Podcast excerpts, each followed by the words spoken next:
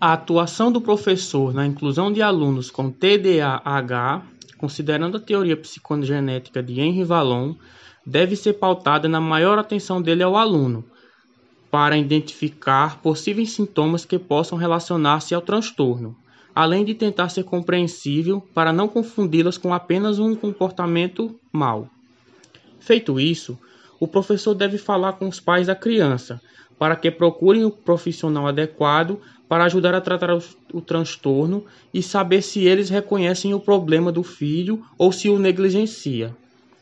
A partir do momento que professor e pais tomam conhecimento do grau de TDAH da criança, fica mais fácil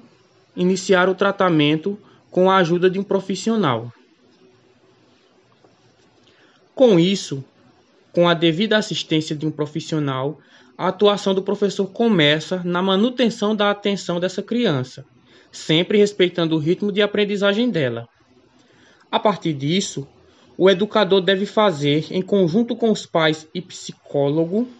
ou pedagogo, uma série de adaptações, visando canalizar a hiperatividade da criança para atividades proveitosas por meio de atividades extras e Conforme pontua Valon sobre o papel ambiental na aprendizagem, modificar as influências ambientais a fim de minimizar as distrações.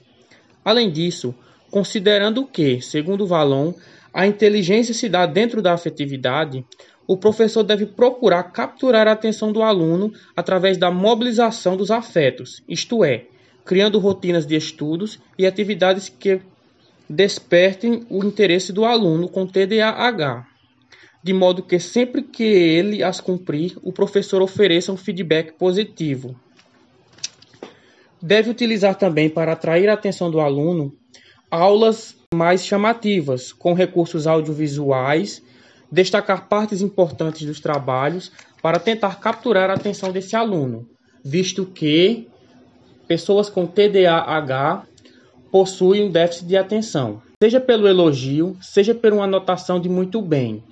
Com esse tipo de metodologia, o aluno se sente mais acolhido